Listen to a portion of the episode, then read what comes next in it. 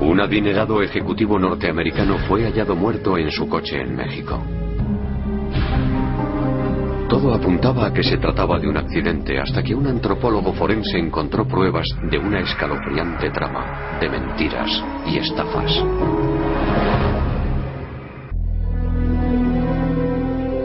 Madison Rutherford, de 34 años, lo tenía todo. Era un joven ambicioso, triunfador, felizmente casado y rico.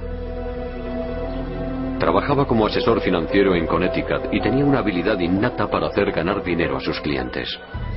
También administraba las finanzas de sus amigos como Brigitte Beck. Pensé que estando sola en este país sería una buena idea contar con alguien por si me ocurría algo y que fuera mi albacea. Madison Rutherford y su mujer Rinnie llevaban una vida lujosa y tenían gustos caros. Así que no era extraño que Madison saliera de los Estados Unidos por sus intereses y aficiones. Madison Rutherford y su mujer tenían mucha afición a todo tipo de animales, incluidos los perros. Y una de las razones para hacer el viaje a México era comprar otro perro exótico. Pero unos días después, la policía mexicana encontró el coche de Rutherford en una cuneta cerca de Monterrey. Parecía que el coche se había salido de la carretera y se había incendiado. Cuando llegaron allí, el coche estaba carbonizado e irreconocible, no quedaba nada. Entonces abrieron la puerta y encontraron unos fragmentos de hueso en el asiento. En el interior, los investigadores encontraron una alerta médica y un reloj de pulsera. En el dorso del reloj había una inscripción casi ilegible. Para Madison. Te quiere Rini. Dentro del coche también encontraron los restos de un cuerpo humano. Lo único que quedaba eran unos cuantos huesos y dientes. La causa de la muerte fue carbonización total, es decir, que el cuerpo se desintegró con el calor. Cuando la mujer de Rutherford, Rini, recibió la noticia quedó muy afectada. Entré en la casa y vi que todos estaban con caras largas y tristes y dije, Dios mío, ¿qué ha pasado? Y una persona me dijo que había ocurrido algo terrible la noche anterior, que Madison había sufrido un accidente y que había muerto. Me pareció algo espantoso y pensé, qué horror. Espontáneamente, Rini dijo a los investigadores que podía ayudarles a identificar a su marido. Entonces les dijo a los agentes del seguro que tenía un diente de Rutherford que había guardado después de una visita al dentista. El diente resultó de gran utilidad ya que la dura capa de esmalte suele proteger el interior del fuego. Y el interior contiene el ADN de la persona.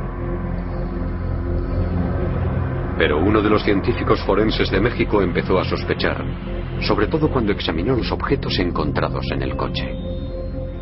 El cierre de la alerta médica estaba abierto y eso le pareció muy extraño. Si alguien hubiera muerto con la alerta médica puesta, lo normal es que hubiera estado cerrada. Los investigadores se preguntaban si el cierre abierto sería una pista o solo un detalle sin importancia.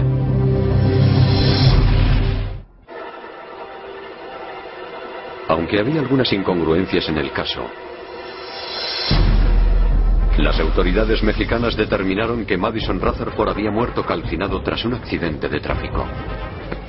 En México se dieron por satisfechos. No hubo ninguna queja. Tenían un cadáver y una muerte trágica y cerraron el caso. Como buen asesor financiero, Madison Rutherford había asegurado el futuro de su familia en el caso de que él falleciera había contratado una importante póliza de seguros. Rutherford tenía dos seguros de vida con dos compañías distintas. Estaba doblemente asegurado. Estaba asegurado por valor de 7 millones de dólares, 4 millones de una compañía y 3 millones de otra. Como procedimiento rutinario, las compañías de seguro suelen intentar asegurarse de que la persona que ha muerto víctima del fuego sea efectivamente su cliente. El diente que facilitó la mujer de Rutherford podía aprovecharse para hacer la prueba de ADN, pero con eso no bastaba. Así que enviaron los restos carbonizados del accidente a uno de los antropólogos forenses más renombrados del mundo, el doctor William Bass. Los restos más apreciables eran un pequeño fragmento del cráneo y cuatro piezas dentales. El doctor Bass observó algo muy extraño en el fragmento de cráneo. La parte superior externa del cráneo no estaba quemada. Bueno, eso parecía muy extraño. Si una persona está en un coche que se incendia, la parte superior del cráneo tiene que quemarse. Y se quema hasta que solo quedan trozos pequeños. Pero en este caso, eso no es lo que había ocurrido. El doctor Bass concluyó que solo había una forma de que eso hubiera ocurrido. La cabeza de la víctima debía estar sobre el suelo del coche en el momento en que empezó el fuego. Lo que nos indicaba eso es que tenía que ser un montaje. No era lo que suele ocurrir en un accidente de coche normal. El cuerpo tenía que haberse colocado allí en una posición en la que no estaba antes. El fragmento de cráneo también daba algunas pistas sobre la edad de la víctima. El cráneo humano tiene 28 huesos a modo de placas. Los huesos se van uniendo mediante un proceso de fusión. Las uniones suelen ser muy parecidas a las costuras de la ropa. A medida que la persona va creciendo, las costuras o las uniones tienden a desaparecer. En este caso, eran prácticamente inexistentes. Eso nos dice que no se trata de un individuo de 34 años. Debía ser una persona que doblaba esa edad, de más de 50 años, porque no es normal que los huesos estén tan unidos en un varón de 34 años de raza blanca. Los dientes también tenían una historia que contar. A veces hay diferencias en la forma de los dientes entre las distintas razas. Los encontrados en el interior del coche tenían incisivos con forma de pala, lo que no es corriente en individuos caucásicos o de raza blanca. Los dientes tenían características que son características de los mongoloides, es decir, japoneses, chinos y nativos americanos. Son lo que llamamos características mongoloides. Además de eso, los dientes tenían grandes caries sin empastar, lo que no es propio de un hombre adinerado con acceso a la mejor atención dental. El doctor Bass comunicó sus averiguaciones a las compañías de seguros. Me dijeron que la persona que había en el coche era un varón de raza blanca de 34 años. Pero cuando analicé los restos del esqueleto, no fue eso lo que vi. Lo que había en el coche era un granjero mexicano de 50 o 60 años, que era de un nivel socioeconómico bajo, por ejemplo, un granjero o alguien que hacía un trabajo físico. Pero todavía había más motivos para el escepticismo y pruebas de que todo había sido un montaje. Los investigadores de las compañías de seguros estudiaron más detenidamente la alerta médica y el reloj que estaban entre las cenizas. Si el cuerpo se había quedado casi completamente carbonizado, ¿por qué estaban esos objetos relativamente intactos? Y los testigos presenciales dijeron que habían visto una bicicleta en la parte trasera del coche de Rutherford aquel día, pero no había ninguna bicicleta en el lugar del accidente. Si no era Madison Rutherford la persona que había en el coche, entonces ¿quién era? ¿Y dónde estaba Madison Rutherford?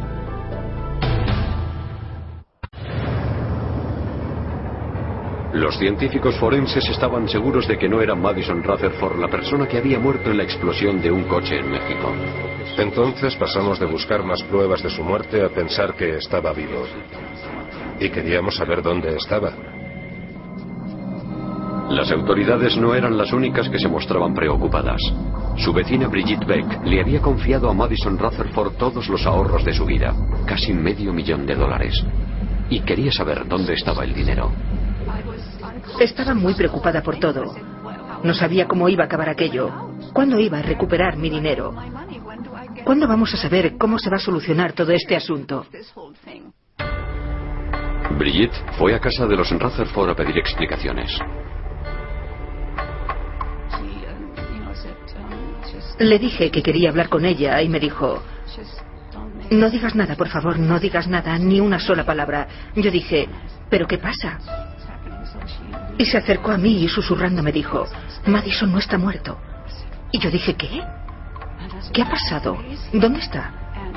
Y ella me dijo que estaba escondido. Me quedé atónita. Aquello ya era demasiado. Me fui al cabo de un rato y me puse a llorar porque ya no entendía lo que estaba pasando. Las cosas se pusieron todavía más extrañas para Brigitte cuando Madison Rutherford se presentó en su casa vivo y en perfecto estado.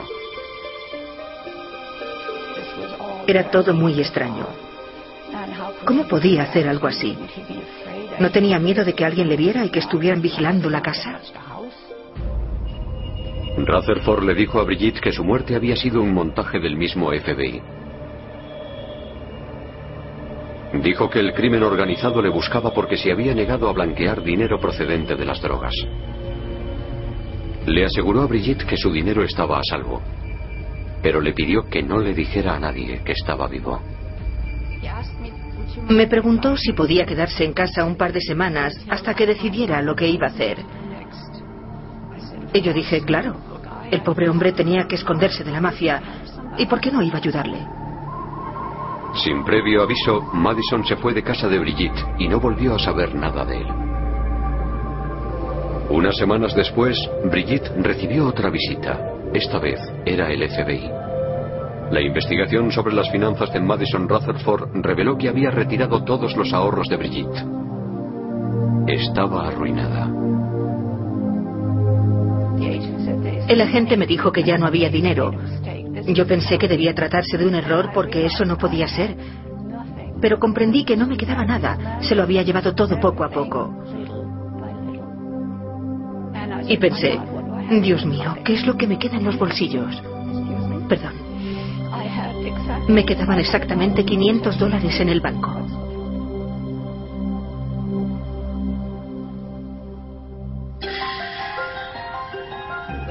Los investigadores tenían la casa de Rutherford bajo vigilancia. Madison no apareció, pero por fin tuvieron un golpe de suerte.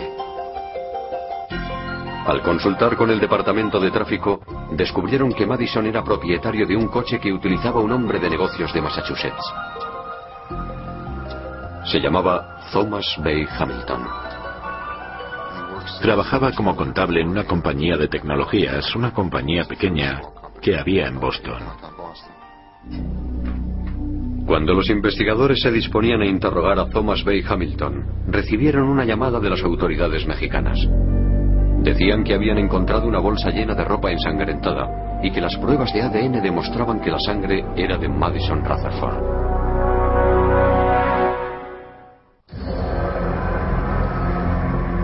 Un año después de la desaparición de Madison Rutherford, la policía mexicana había encontrado una bolsa con ropa ensangrentada cerca de donde se había incendiado el coche. La ropa tenía varios agujeros hechos con un cuchillo por toda la zona del pecho. Las pruebas de ADN que se hicieron con la sangre confirmaban que pertenecía a Madison Rutherford. Pero esta vez, los investigadores no lo creyeron. Estaban convencidos de que el hombre al que habían localizado en Boston en realidad era el mismo Madison Rutherford.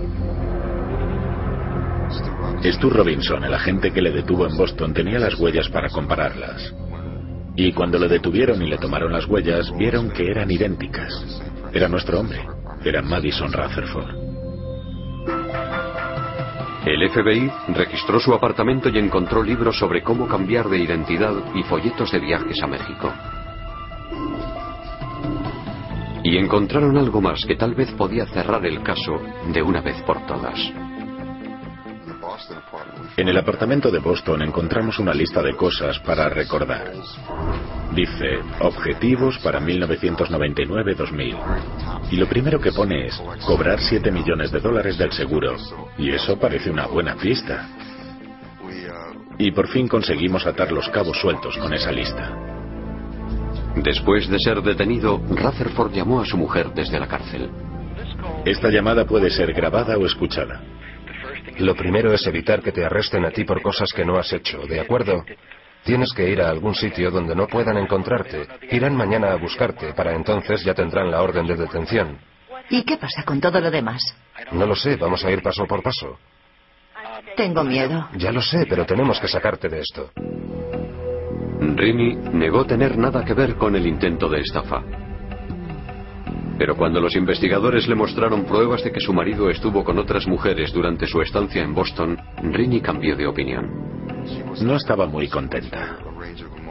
Pasó por muchas emociones en un corto periodo de tiempo. Y todo terminó en rabia. Con la ayuda de Rini, los fiscales descubrieron que llevaban varios meses planeando cometer el delito. Cuando Madison estuvo en México, fue hasta un cementerio aislado en las afueras y robó un cuerpo. Al parecer encontró un cementerio en México cerca del lugar del accidente. Entonces fue hasta donde estaban los nichos. Sacó un ataúd y sacó el cuerpo del ataúd. Los fiscales creen que aparcó el coche con el cuerpo dentro al fondo de una cuneta. Después lo roció con gasolina.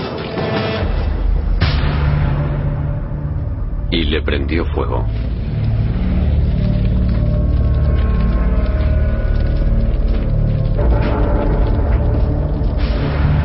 Cuando las llamas se extinguieron, arrojó su alerta médica y su reloj para que no les afectara el fuego y pudieran identificar el cadáver.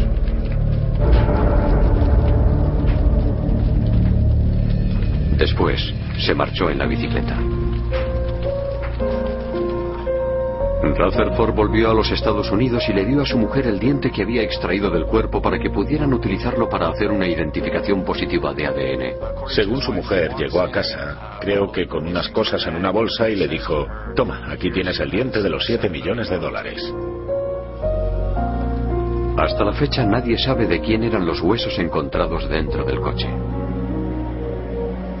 Más tarde, cuando Rutherford se dio cuenta de que los investigadores le seguían la pista, se vio obligado a cambiar el plan. Según Rini, su marido se metió en la bañera completamente vestido y se infligió algunos cortes para que pareciera que le habían apuñalado. Y entonces volvió a México para dejar las pruebas. Rutherford no podía imaginar que los antropólogos forenses descubrirían la verdadera posición del cuerpo en el interior del coche y que los huesos pudieran revelar la raza y la edad del individuo. Madison Rutherford pensó en todos los detalles, pero no se acordó de los expertos en huesos. Los investigadores buscaban un móvil y no tardaron en descubrir que Rutherford había hecho fuertes inversiones en bolsa y había perdido. Él se veía a sí mismo como un gurú de las finanzas y hacía fuertes inversiones en bolsa. Perdió una considerable cantidad de dinero entre 1995 y 1996. Y creo que debía pensar que fingir su muerte y cobrar el seguro de vida era una buena forma de recuperar sus pérdidas y conseguir una buena base para futuras inversiones. Los investigadores también descubrieron que Rutherford había usado varios nombres falsos con anterioridad. Todos eran nombres rimbombantes como Madison, Rutherford y ahora Hamilton. Su verdadero nombre era John Sankey. Fue algo irónico y casi cómico que le detuvieran el día de las elecciones, el 7 de noviembre de 2000. Y ese hombre con tantos nombres de presidentes no pudo ir a votar al nuevo presidente. La gente cree que el FBI no tiene sentido del humor, pero yo creo que esto demuestra que sí lo tenemos. Cuando se le presentaron las pruebas que había contra él, Madison Rutherford se declaró culpable de fraude. Las leyes federales para estos casos limitan la condena a cinco años. Su mujer, Rini, fue sentenciada a ocho meses de cárcel por su participación en el intento de fraude. Rutherford había retirado medio millón de dólares de las cuentas de Brigitte Beck y se quedó sin nada. Ella habló con él en una conversación telefónica mientras estaba en la cárcel. ¿Puedo hacerte una pregunta? Sí. No hemos hablado sobre mi dinero.